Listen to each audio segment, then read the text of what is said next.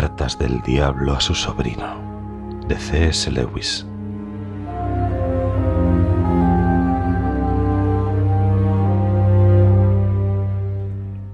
Mi querido orugario,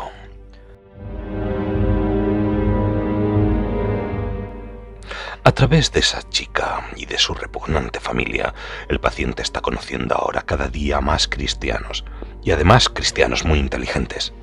Durante mucho tiempo va a ser imposible extirpar la espiritualidad de su vida. Muy bien, entonces debemos corromperla. Sin duda habrás practicado a menudo el transformarte en un ángel de la luz como ejercicio de pista. Ahora es el momento de hacerlo delante del enemigo. El mundo y la carne nos han fallado. Queda un tercer poder. Y este tercer tipo de éxito es el más glorioso de todos. Un santo echado a perder, un fariseo, un inquisidor o un brujo es considerado en el infierno como una mejor pieza cobrada que un tirano o un disoluto corriente. Pasando revista a los nuevos amigos de tu paciente, creo que el mejor punto de ataque sería la línea fronteriza entre la teología y la política. Varios de sus nuevos amigos son muy conscientes de las implicaciones sociales de su religión. Eso en sí mismo es malo, pero puede aprovecharse en nuestra ventaja.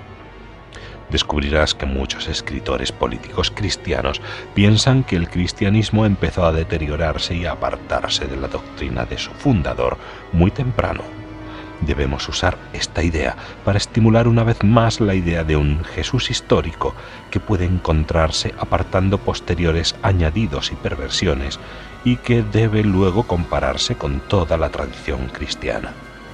En la última generación promovimos la construcción de uno de estos Jesuses históricos según pautas liberales y humanistas. Ahora estamos ofreciendo un Jesús histórico según pautas marxistas, catastrofistas y revolucionarias. Las ventajas de estas construcciones que nos proponemos cambiar cada 30 años o así son múltiples. En primer lugar, todas ellas tienden a orientar la devoción de los hombres hacia algo que no existe, porque todos estos Jesuses históricos son ahistóricos. Los documentos dicen lo que dicen y no puede añadírseles nada. Cada nuevo Jesús histórico, por tanto, ha de ser extraído de ellos, suprimiendo unas cosas y exagerando otras, y por ese tipo de deducciones, brillantes es el adjetivo que enseñamos a los humanos a aplicarles, por las que nadie arriesgaría cinco monedas en la vida normal, pero que bastan para producir una cosecha de nuevos Napoleones, nuevos Shakespeares y nuevos Swifts en la lista de otoño de cada editorial.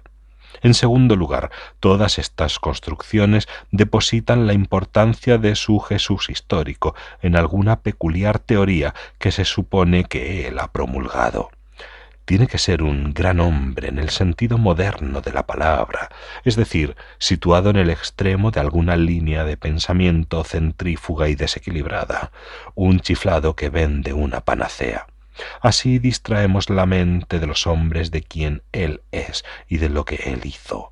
Primero hacemos de él tan solo un maestro, luego ocultamos la muy sustancial concordancia existente entre sus enseñanzas y las de todos los demás grandes maestros morales, porque a los humanos no se les debe permitir notar que todos los grandes moralistas son enviados por el enemigo, no para informar a los hombres, sino para recordarles, para reafirmar contra nuestra continua ocultación las primigenias vulgaridades morales.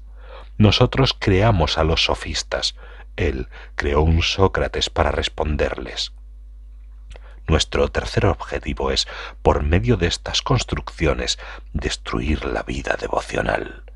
Nosotros sustituimos la presencia real del enemigo, que de otro modo los hombres experimentan en la oración y en los sacramentos, por una figura meramente probable, remota, sombría y grosera, que hablaba un extraño lenguaje y que murió hace mucho tiempo. Un objeto así no puede de hecho ser adorado. En lugar del creador adorado por su criatura, pronto tienes meramente un líder aclamado por un partidario y finalmente un personaje destacado, aprobado por un sensato historiador. Y en cuarto lugar, además de ser ahistórica en el Jesús que describe, esta clase de religión es contraria a la historia en otro sentido. Ninguna noción y pocos individuos se ven arrastrados realmente al campo del enemigo por el estudio histórico de la biografía de Jesús como mera biografía. De hecho, a los hombres se les ha privado del material necesario para una biografía completa. Los primeros conversos fueron convertidos por un solo hecho histórico, la resurrección, y una sola doctrina teológica, la redención, actuando sobre el sentimiento del pecado que ya tenían, y un pecado no contra la ley inventada como una novedad por un gran hombre, sino contra la vieja y tópica ley moral universal que les había sido enseñada por sus niñeras y madres. Los evangelios vienen después y fueron escritos no para hacer cristianos, sino para edificar a los cristianos ya hechos. El Jesús histórico, pues, por peligroso que pueda parecer para nosotros en alguna ocasión particular, debe ser siempre estimulado. Con respecto a la conexión general entre el cristianismo y la política, nuestra posición es más delicada.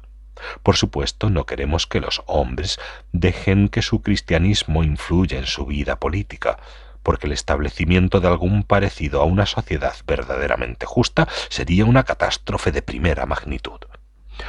Por otra parte, queremos y mucho hacer que los hombres consideren el cristianismo como un medio, preferentemente, claro, como un medio para su propia promoción, pero a falta de eso, como un medio para cualquier cosa, incluso la justicia social.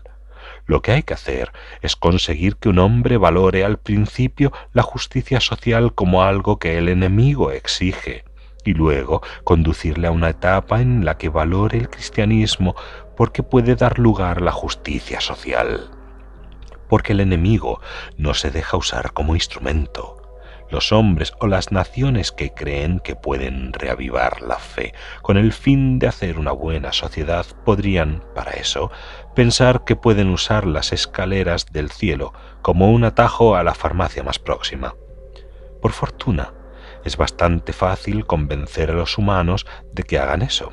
Hoy mismo he descubierto en un escritor cristiano un pasaje en el que recomienda su propia versión del cristianismo con la excusa de que sólo una fe así puede sobrevivir a la muerte de viejas culturas y al nacimiento de nuevas civilizaciones. ¿Ves la pequeña discrepancia? Creed esto no porque sea cierto, sino por alguna otra razón. Ese es el juego.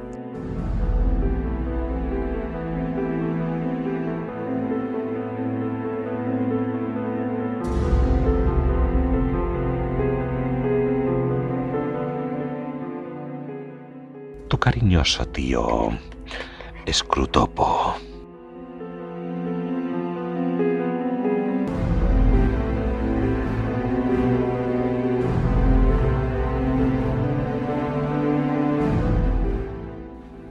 Cartas del Diablo a su sobrino, de C.S. Lewis.